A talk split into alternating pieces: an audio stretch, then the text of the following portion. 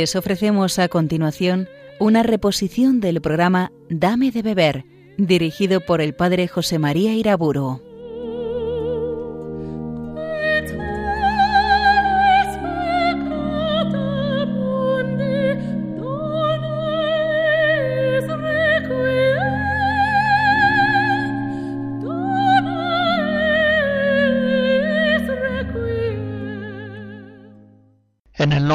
Padre, del Hijo y del Espíritu Santo. Toma, Señor, y recibe toda mi libertad. Dame tu amor y tu gracia, que ésta me basta. Efectivamente, nos basta con la gracia de Dios. Como leemos en 2 Corintios 12, el Señor le dice a San Pablo, te basta mi gracia voy a dedicar varias conferencias al tema gracia y libertad, que como ya se comprende tiene una importancia decisiva a la hora de plantear rectamente la espiritualidad católica. Toda ella ciertamente depende de cómo se entienda este binomio, gracia-libertad, cómo se una la acción de Dios y la colaboración del hombre. San Agustín, con ocasión de sus polémicas en contra de los pelagianos, decía que algunos hay que ponderan tanto y defienden la libertad del hombre que vienen a negar la gracia de Dios, mientras que hay otros que cuando defienden la gracia de Dios vienen a negar la libertad del hombre. Nosotros, a la luz de la doctrina católica, queremos afirmar juntamente la gracia de Dios, su necesidad absoluta, sin mí no podéis hacer nada, y la libertad del hombre que con el auxilio de la gracia ha de abrirse a esa acción de Dios. En otra conferencia de hace tiempo traté del tema gracia, virtudes y dones. Y en aquella exposición recordábamos las verdades fundamentales sobre la gracia de Dios. Voy a recordar algunas brevemente. La gracia es amor de Dios que gratuitamente se nos comunica en Jesucristo para que podamos ser perdonados de nuestros pecados, para que podamos salir de ellos con la fuerza del Salvador, más aún para poder vivir una vida nueva, una vida sobrenatural, recibida de Dios como un don, una vida que nos hace participantes de la naturaleza divina, como verdaderamente hijos de Dios. Pero también la gracia, al mismo tiempo que es un estado nuevo de vida sobrehumana, es, podríamos decir, como una energía divina, una acción de Dios que ilumina y mueve poderosamente la mente y el corazón del hombre. La gracia es, pues, vida en Cristo. Tenemos acceso a la gracia de Dios en función de nuestra unión con Cristo, permaneciendo en Cristo, vivificados siempre como sarmientos por la santa vida. La gracia de Dios sana nuestra naturaleza humana tan profundamente herida y trastornada por el pecado original, y al mismo tiempo nos eleva a una vida sobrehumana, sobrenatural, divina. Basten estas breves palabras para recordar lo que es el misterio de la gracia. Y diré ahora algo acerca de la libertad del hombre. También es algo misterioso, ciertamente. La libertad es ese poder del hombre sobre sus propios actos. Puede hablarse de la libertad ciertamente en diferentes sentidos. Podemos hablar de una libertad externa, física, social, una persona que está en la cárcel pues no está libre. Aquí tratamos de la libertad interior del hombre, de ese atributo fundamental de la voluntad humana, por el cual el hombre tiene poder para determinarse por sí mismo a obrar o a no obrar, a hacer esto o a hacer lo otro, hacerlo ahora o hacerlo más tarde, sin que su voluntad se vea determinada en estas opciones por ninguna fuerza externa o interna. La libertad, por tanto, es elección, y eso significa responsabilidad personal de los propios actos u omisiones. Una persona que no es libre no es responsable, mientras que cuando realmente nuestra libertad está en ejercicio, nos hacemos dignos de premio si obramos bien, tenemos mérito, y nos hacemos acreedores de castigo si obramos el mal, lo que es el pecado, la culpa. También hemos de recordar que el grado de libertad está en proporción al grado de conocimiento y espontaneidad del acto.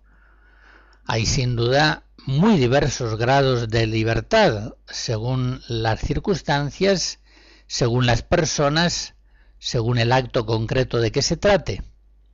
A veces, indudablemente, la ignorancia o un miedo invencible, la violencia, pueden venir a disminuir e incluso a anular totalmente la libertad personal de un acto y por tanto quitarnos la responsabilidad correspondiente a esa acción.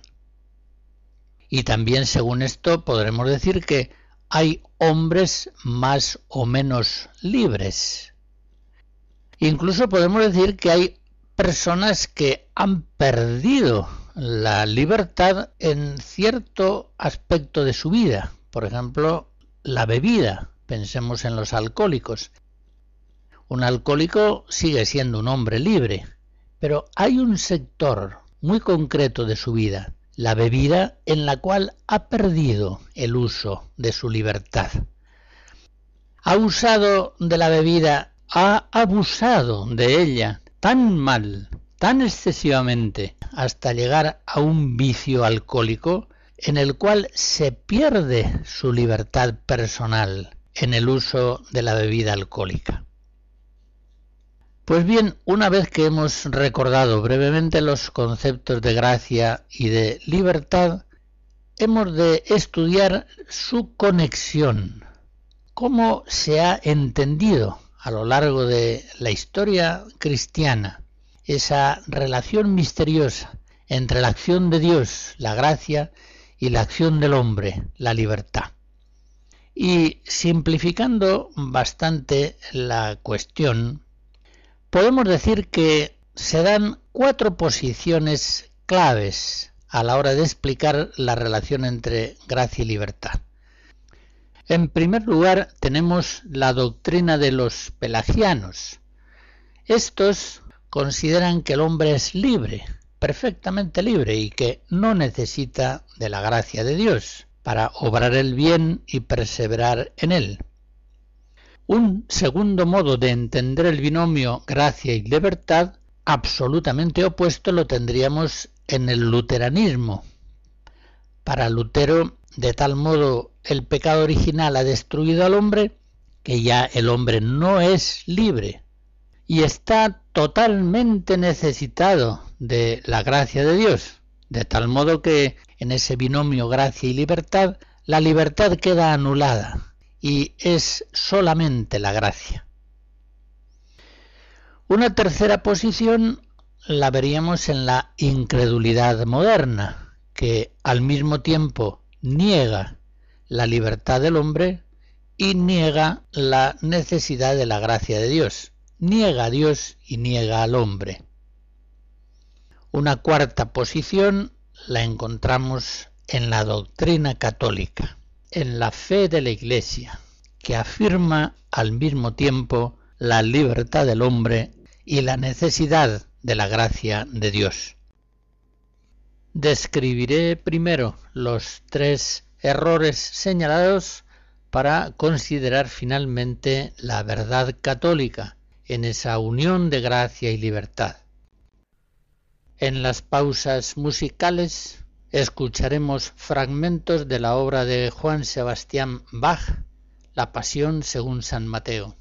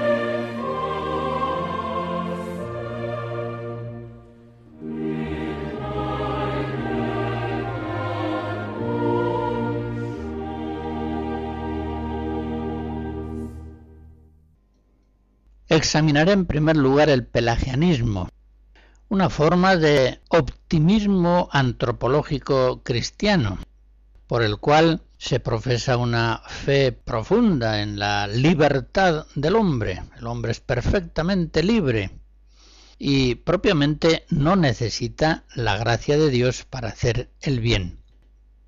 Como se ve, es una herejía que destruye absolutamente el cristianismo. Ya me dirán ustedes en qué queda, por ejemplo, aquello que San Pablo enseña en Romanos 7, cuando dice, no sé lo que hago, pues no pongo por obra lo que quiero, sino lo que aborrezco, eso hago. No hago el bien que quiero, sino el mal que no quiero. Siento en mí algo que repugna a la ley de mi mente y que me encadena a la ley del pecado. Desdichado de mí, ¿quién me librará de este cuerpo de muerte? Gracias sean dadas a Dios por Jesucristo nuestro Señor. San Pablo en este texto expresa lo que es experiencia diaria de cualquier hombre y lo que ya el poeta latino había experimentado y expresado. Video meliora, provoque, sed deteriora, sequor. Veo lo mejor, lo apruebo, pero luego resulta que hago lo peor. La doctrina pelagiana no tiene nada que ver con la realidad de la condición humana. El hombre tiene un trastorno congénito en sí mismo, por el cual ya desde su nacimiento se ve inclinado al mal y dificultado para perseverar en el bien. Por eso necesita absolutamente la ayuda de la gracia de Dios para superar esa enfermedad congénita que por sí mismo no puede sanar. Pero miremos un poco los precedentes de esta herejía pelagiana recordando cómo el mundo no cristiano, el mundo anterior al cristianismo, no tuvo claro conocimiento de la libertad del hombre. Tanto en las filosofías como en las religiones precristianas predominaban los fatalismos deterministas de una o de otra especie. Es la revelación divina la que recibe Israel y la Iglesia en la plenitud de los tiempos, la que con muy pocos apoyos culturales llega a descubrir la libertad del hombre, lleva a conocer con un conocimiento cierto que el hombre es libre, es responsable de sus propios actos. De ese descubrimiento de la libertad del hombre viene la cultura occidental, toda ella esa cultura que a lo largo de la historia se manifestó como la más poderosa para transformar el mundo visible y renovar los pueblos. Pues bien, en los siglos IV y V, después de la conversión de Constantino, la Iglesia se va viendo invadida por una multitud de neófitos y esto trae consigo un descenso espiritual en relación con los siglos martiriales heroicos precedentes. Y en ese ambiente de, podríamos decir, relajamiento colectivo, surge el monje Pelagio. Nacido en las Islas Británicas, fue bautizado en Roma, donde se hizo monje y allí alcanzó un prestigio no pequeño como maestro espiritual.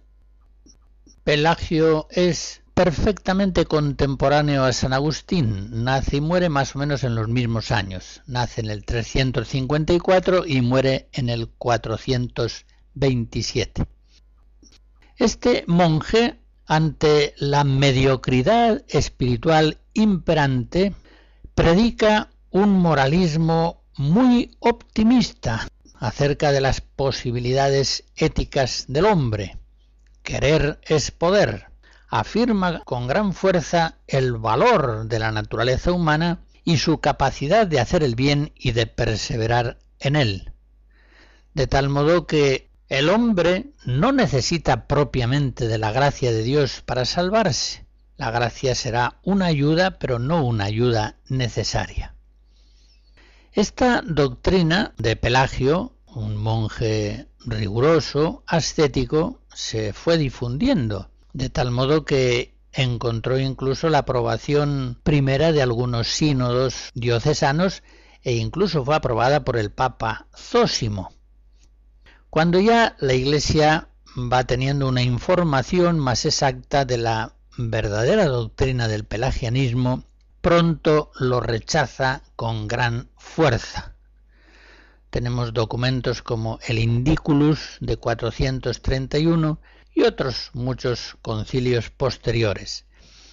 En la respuesta a la herejía pelagiana sobresalieron San Jerónimo, San Próspero de Aquitania y muy especialmente San Agustín, el doctor de la gracia, a través de él, sobre todo, conocemos la doctrina pelagiana porque muchas de las obras de los pelagianos fueron destruidas y no se conservan ejemplares.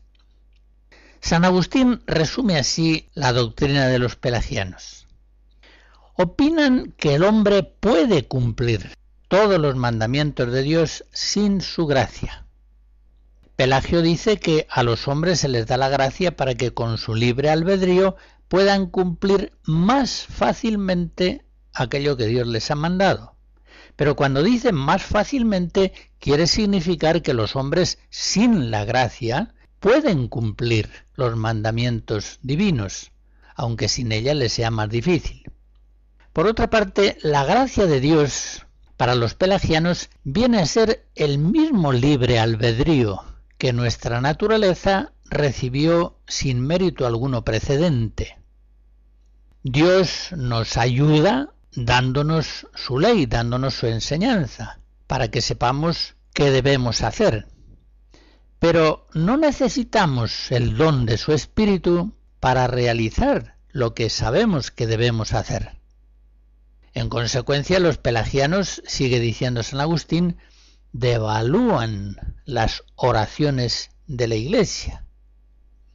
Añado yo, es evidente, ¿para qué pedir a Dios aquello que la voluntad del hombre puede conseguir por sí misma?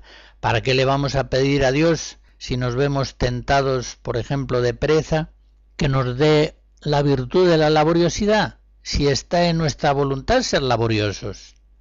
Trabaja, sencillamente, y no andes pidiendo a Dios la virtud de la laboriosidad.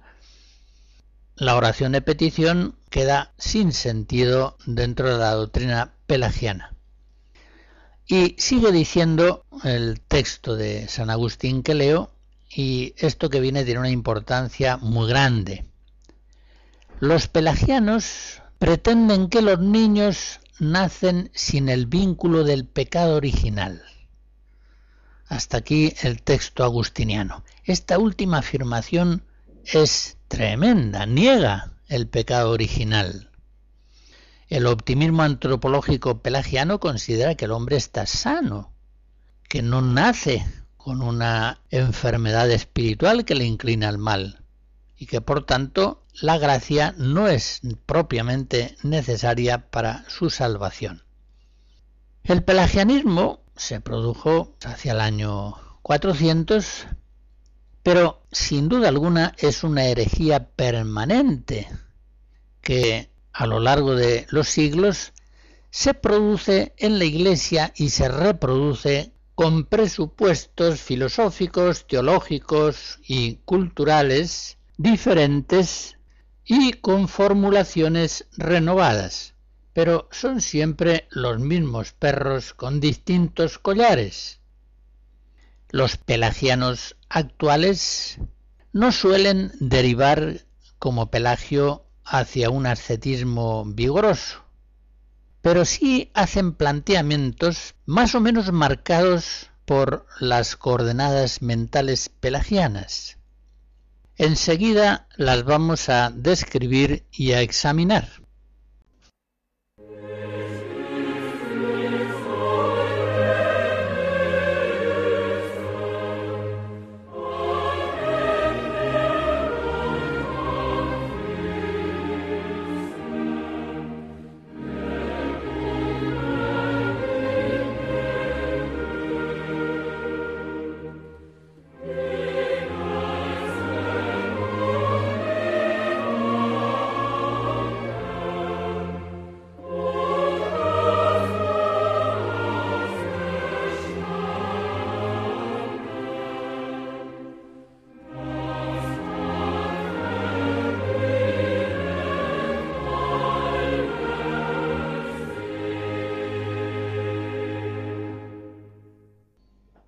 Voy a señalar los signos más característicos de una actitud pelagiana. Sencillamente, puede decirse que hay pelagianismo cuando la predicación apremia la conducta ética de los hombres sin mayores alusiones a la necesidad de la gracia de Cristo, como si los hombres por sí mismos pudieran ser buenos y honestos y pudieran también ser eficaces en la transformación de la sociedad, con tal de que se empeñen en ello. Estos planteamientos son netamente pelagianos, está claro. Hay pelagianismo en general cuando el cristianismo va derivando hacia un moralismo en el que se dejan a un lado las grandes verdades de la fe, la Trinidad, la inhabitación de Dios en el alma, la presencia eucarística, la oración de alabanza y de súplica, los sacramentos, la moral individual y social, en un planteamiento pelagiano, no aparece tanto como la consecuencia de vivir unidos a Jesucristo bajo el influjo de su gracia, sino que aparece más bien como una afirmación del hombre por sus propias fuerzas en el bien individual o social. La gracia, la oración de petición, los sacramentos, la palabra divina, la guía de los pastores de la Iglesia, la misma fe, todo esto queda devaluado, son elementos accesorios no estrictamente necesarios para la salvación del hombre y de la sociedad. Del mismo modo, hay pelagianismo cuando ya no se habla del pecado original y de los destrozos que causó en la raza humana. No se ve ya al hombre como un hombre pecador, que por sí mismo no tiene posibilidad de salvarse. Podría decirse que esa negación del pecado original es el error más decisivo de la doctrina pelagiana. El pelagiano, contra todo lo que enseña la revelación y también la experiencia, ve al hombre que viene a este mundo como una persona situada en un plano horizontal. Puede descender por un barranco o puede ascender por una montaña. Las posibilidades son equivalentes. La fe cristiana, por el contrario, ve al hombre en este mundo como situado en un plano inclinado que lleva a la perdición y de la cual no podrá salvarse si no es con la ayuda de la gracia y ascendiendo hacia lo alto por los caminos del Evangelio. Voy a leerles el comienzo de la carta a los Efesios capítulo 2, para que vean hasta qué punto la doctrina católica es netamente diferente, contraria al pelagianismo. Dice San Pablo, Vosotros estabais muertos por vuestros delitos y pecados, en los que en otro tiempo habéis vivido. Seguíais al espíritu de este mundo, estabais bajo el influjo del príncipe de las potestades aéreas, estabais bajo el espíritu que actúa en los hijos rebeldes, entre los cuales todos nosotros fuimos también contados en otro tiempo, cuando seguíamos los deseos de nuestra carne y cumplíamos la voluntad de ella y sus depravados deseos, siendo por nuestra conducta hijos de ira, como los demás. Y sigue diciendo San Pablo, después de esa descripción tremendamente negativa de la condición del hombre adámico, pero Dios, que es rico en misericordia, por el gran amor con que nos amó, y estando nosotros muertos por nuestros delitos, nos dio vida por Cristo. Por gracia habéis sido salvados. Serían suficientes estas palabras del apóstol al comienzo de Efesos 2 para afirmar la fe católica en la realidad tremenda del pecado original y en la realidad gloriosa de la gracia de Cristo. Veamos otra nota característica del pelagianismo. Hace un momento decía que la negación del pecado original sea quizá su rasgo más característico, pero a él habría que unir otro rasgo decisivo. Los pelagianos ven a Cristo Salvador solamente en cuanto maestro, en cuanto modelo, en cuanto causa ejemplar de la salvación, pero no lo ven como causa eficiente de esa salvación. Cristo nos salva enseñándonos los caminos de la salvación, pero luego no nos ayuda a caminarlo, sino que nosotros solos, con nuestras propias fuerzas, somos quienes nos salvamos caminándolos. En este sentido, para un pelagiano da un poco lo mismo que Cristo haya resucitado o no. No es así para la fe católica. Para nosotros Jesucristo es Salvador no solamente como Maestro, como causa ejemplar de santidad, sino como causa eficiente que, comunicándonos su espíritu por la asistencia de su gracia, nos hace posible caminar esas sendas de santificación que enseña el Evangelio. Para nosotros, si Cristo no ha resucitado, estamos perdidos. No nos basta con que nos haya enseñado solamente los caminos de la salvación, necesitamos que nos vaya llevando por ellos de la mano, arrastrándonos con su fuerza y superando así nuestra debilidad, día a día, continuamente. Sabemos que sin Él no podemos hacer nada, Juan 15, y sabemos que Él es la santa vid que fluye permanentemente hacia los sarmientos la vida de su gracia. Él ha de permanecer con nosotros siempre, vivificándonos hasta el fin de los siglos. Pero vengamos a otro indicio muy significativo de pelagianismo. Allí donde la oración, concretamente la oración de petición, pasa a un segundo plano en la vida cristiana, es algo que se olvida o incluso que se niega o se mira con reticencia. Estamos en un ambiente espiritual pelagiano. Y lo mismo habría que decir donde falta el espíritu de oración, de acción de gracias, de alabanza a Dios, hay pelagianismo. El hombre está centrado en sí mismo, no está centrado en Dios por la alabanza, por la gratitud, por la petición. Como ven, todos estos indicios están relacionados unos con otros.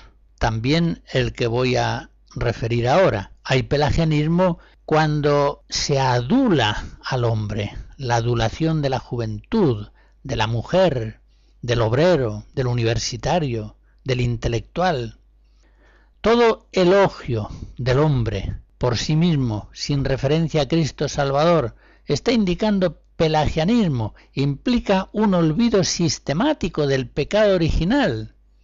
Permite ignorar en la práctica que todo hombre también si es joven, mujer, obrero, universitario o intelectual, es indeciblemente miserable, es falso, es débil.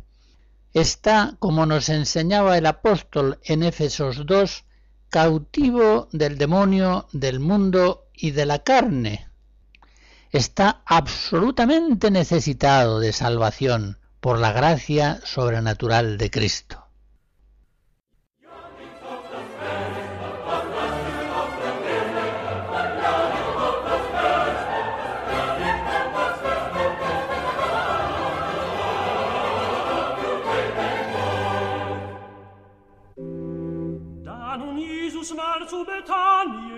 Im Hause Simonis des Aussätzigen.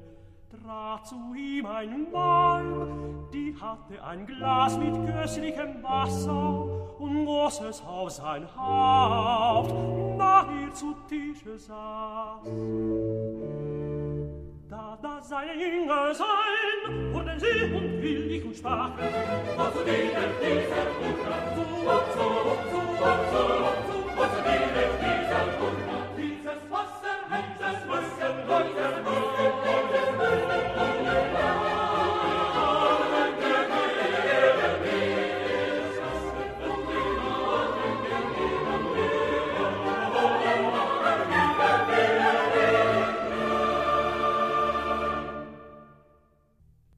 En nuestro tiempo encontramos versiones pelagianas del cristianismo allí donde los sacramentos y el culto litúrgico dejan de ser la clave de la transformación de los hombres y también de las sociedades.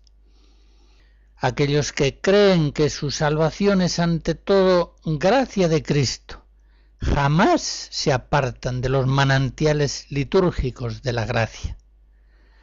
Pero en cambio aquellos que esperan salvarse por sus propias fuerzas viven, malviven alejados de esas fuentes, van debilitándose en la fe, en la vida de la gracia, en su unión con Cristo y con la Iglesia.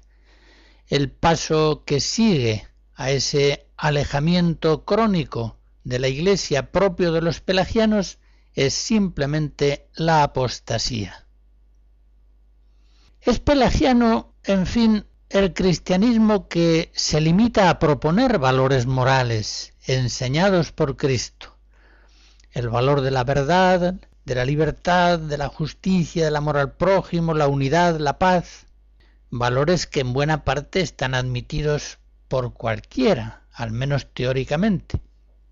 Pero que no afirma que esos valores están cifrados en Cristo mismo y que solamente en Él podemos vivirlos con plena veracidad, seguridad y perseverancia. Cristo mismo es la verdad y sin Él el hombre se pierde en el error. Solo en Cristo encontramos la libertad verdadera.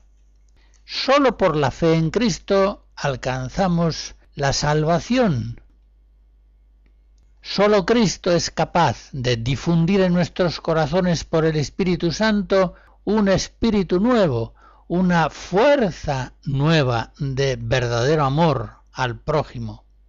Solo Cristo es capaz de congregar en la unidad a todos los hombres que andan dispersos, pues para eso dio su vida. Juan 11. Solo en Cristo está nuestra paz. Como dice San Pablo en Efesos 2, Él es nuestra paz. Por eso no podemos menos de ver actitudes profundamente pelagianas en aquellos cristianos o grupos de la Iglesia que ponen grandes esperanzas en las virtualidades salvíficas del el zen, del psicoanálisis, de la meditación trascendental, del reiki, del eneagrama, de las diversas terapias de la vida de grupos y comunidades, en fin, todos aquellos que confían en estas técnicas psicosomáticas y afirman que son capaces de asegurarnos la paz interior, el aumento de la energía, el acrecentamiento de nuestra armonía íntima y de nuestra armonía con el mundo, todos ellos son más o menos afectados de pelagianismo. Todos esos caminos, o al menos algunos de ellos, como por ejemplo los ejercicios de yoga, pueden tener sin duda una cierta virtualidad terápica natural, pero cuando son estimados como caminos de salvación integral del hombre, con devaluación de la gracia de Cristo, son caminos que pretenden, quizá inconscientemente, sustituir el verdadero camino de salvación que es la Iglesia. Son entonces formas crasas de naturalismo. Son en el fondo pelagianismo puro y duro. También hallamos un fondo más o menos pelagiano, indudablemente, en aquellas aspiraciones políticas, económicas y sociales que pretenden el bien común de las sociedades prescindiendo del auxilio de la gracia de Cristo, confiando puramente en la validez de las fórmulas políticas que proponen. Este error de fondo pelagiano lo encontramos indudablemente en algunas variedades de la teología de la liberación, en las cuales la liberación del hombre se pone fundamentalmente en ciertas fórmulas de vida política, social, económica, con una muy escasa referencia a la necesidad de la gracia de Cristo Salvador. Estas deficiencias de, como digo, ciertas versiones de la teología de la liberación fueron puestas de relieve en aquellas instrucciones que la Sagrada Congregación de la Fe, con la firma del cardenal Ratzinger y la aprobación del Papa Juan Pablo II, en los años 1984 y 86 publicó en relación a la teología de la liberación. En estos dos documentos, una y otra vez, se pone el pecado como la causa fundamental de todos los males individuales y sociales del mundo. Todos esos males tienen su causa principal en el olvido de Dios y de sus mandamientos. Por eso todos esos males personales y colectivos hallarán en Cristo aquel que, quitando el pecado del mundo, quita también en gran medida o alivia al menos las terribles consecuencias personales y sociales del pecado. Y no conseguirán los hombres en este mundo ni una unión de justicia y menos aún de caridad si no se abren al influjo de la gracia de Cristo Salvador.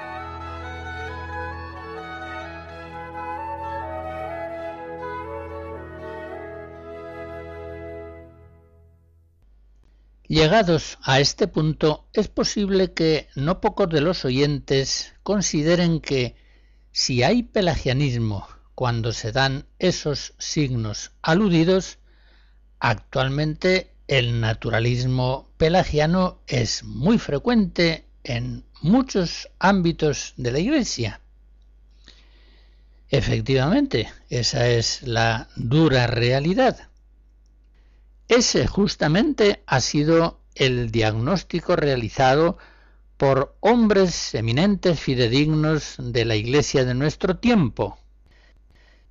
Según el cardenal de Libac, cito textualmente, nunca, como hoy, a partir de los tiempos de San Agustín, que fueron también los tiempos de Pelagio, la idea de la gracia fue más ignorada. Y podría yo añadir, aunque es una verdad ya implícita en la anterior, que nunca como hoy el pueblo cristiano ha ignorado la realidad tremenda del pecado original. Hoy son muchos los cristianos que ven al hombre en una situación neutral. Igualmente puede inclinarse al bien que al mal, pero no lo ven como nacido ya con una enfermedad espiritual que le inclina al mal y le dificulta el bien. No ven pues al hombre necesitado de una salvación por gracia, por gracia dada, dada por Cristo. A la opinión del cardenal de Libac puedo añadir la de el cardenal Ratzinger en un escrito suyo de 1991, decía, el error de Pelagio tiene muchos más seguidores en la iglesia de hoy de lo que parecería a primera vista.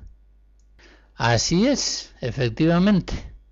En el proceso de descristianización de los últimos siglos se ha ido produciendo una reducción del Evangelio a un eticismo voluntarista, por supuesto de estilo pelagiano, un voluntarismo moralista que primero dio lugar a un moralismo individual y ascético, los tiempos en que se hablaba mucho, por ejemplo, del sexto mandamiento, y que ahora en nuestro tiempo se ha ido haciendo un moralismo social, este muy poco ascético, a diferencia del anterior. En todo caso, antes y ahora se trate de moralismos individualistas o comunitarios que desfiguran el cristianismo verdadero y que nos dejan siempre ante un pelagianismo más o menos acentuado.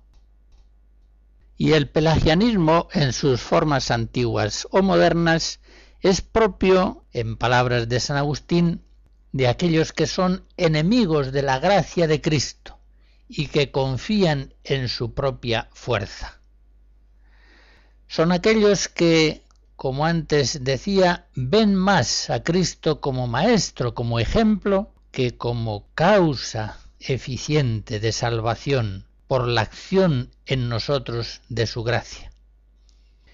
Estos pelagianos modernos consideran estéril el cristianismo que se centra en la unión con Cristo, en el abandono atento y dócil a las iniciativas de su gracia, y en cambio propugnan un cristianismo centrado en la acción del hombre, en la fuerza humana, en la fuerza de libertad que hay en el hombre para cambiarse a sí mismo, y en la eficacia de sus fórmulas e iniciativas para mejorar la sociedad y cambiarla. Es este un cristianismo absolutamente estéril que, por la experiencia histórica de los últimos tiempos, solamente ha producido secularismo y apostasía. Estos neopelagianos ya no captan la gratuidad de la gracia. No ven tampoco que sólo el Espíritu Santo puede renovar la faz de la tierra. No pueden entender muchos textos de la Escritura, como aquel de San Pablo Éfesos 2. Estáis salvados por la gracia y mediante la fe, y no se debe a vosotros, sino que es un don de Dios, y tampoco se debe a las obras, para que nadie pueda presumir. En fin, ya vemos que la nueva evangelización del mundo moderno secularizado, apóstata de la fe cristiana, exige hoy sin duda superar en la proclamación del Evangelio todos estos moralismos de corte pelagiano, sean referentes a la moral individual o a la moral social. El Evangelio no fue escrito en primer lugar como un código de doctrinas morales, sino que fue escrito casi exclusivamente como una presentación de Cristo, destinada a suscitar la fe en Él. Recordemos aquellas palabras de San Juan en su Evangelio, capítulo 20, cuando dice, Todas estas cosas fueron escritas para que creáis que Jesús es el Mesías, el Hijo de Dios, y con esta fe tengáis vida gracias a Él. El apóstol Juan expresa claramente cuál es la intención con la que ha escrito su Evangelio. Ha escrito su Evangelio no simplemente para transmitir un conjunto de enseñanzas morales, sino ante todo y sobre todo para suscitar la fe en Jesucristo como Hijo de Dios y como Salvador del mundo. Pero esto no es característica solamente del el evangelista Juan. La buena nueva no fue ofrecida por los apóstoles al mundo antiguo primordialmente como un bloque sistemático moralista. El Evangelio fue anunciado ante todo como gracia de Cristo, como presencia plena de Dios Salvador en Cristo, como una fuerza liberadora del mal, una fuerza positiva, suscitadora de todos los bienes, a la que el hombre y los pueblos deben abrirse por la gracia de la fe y entrando en la Santa Madre Iglesia, sacramento universal de salvación. Fijémonos, por ejemplo, en la carta a los romanos. Es un ejemplo muy significativo. A San Pablo le bastan dos capítulos, los primeros, para mostrar la degradación moral insuperable de la humanidad, tanto entre los paganos como entre los judíos, y para llegar a la conclusión de que todos pecaron y todos están privados de la presencia de Dios. Romanos 3:23. Pero enseguida del capítulo 3 al 11, San Pablo se extiende en una exposición grandiosa de la salvación humana como gracia de Cristo Salvador, a la que se accede fundamentalmente por la fe. Y en los capítulos últimos, del 12 al 16, termina el apóstol exponiendo breve, pero suficientemente, la vida moral nueva, propia de los que viven en Cristo. Hoy, pues, no habrá nueva evangelización del mundo moderno, secularizado y apóstata si sólo fuéramos capaces de denunciar una y otra vez sus miserias morales, proponiéndole al mismo tiempo unos ideales éticos que sin Cristo no puede el mundo vivir, ni siquiera los puede entender. Hoy evangelizaremos realmente en la medida en que, al modo del apóstol, seamos capaces de decirle al hombre actual que está perdido, que está muerto, pero que en Cristo puede hallar por gracia verdad, bienaventuranza, vida santa, temporal y eterna. Świt pizzer, świt ognia i polgę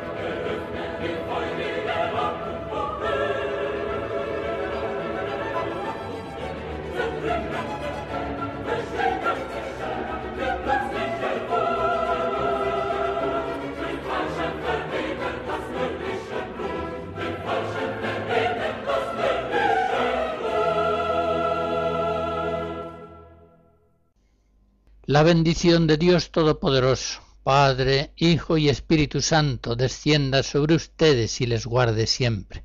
Amén.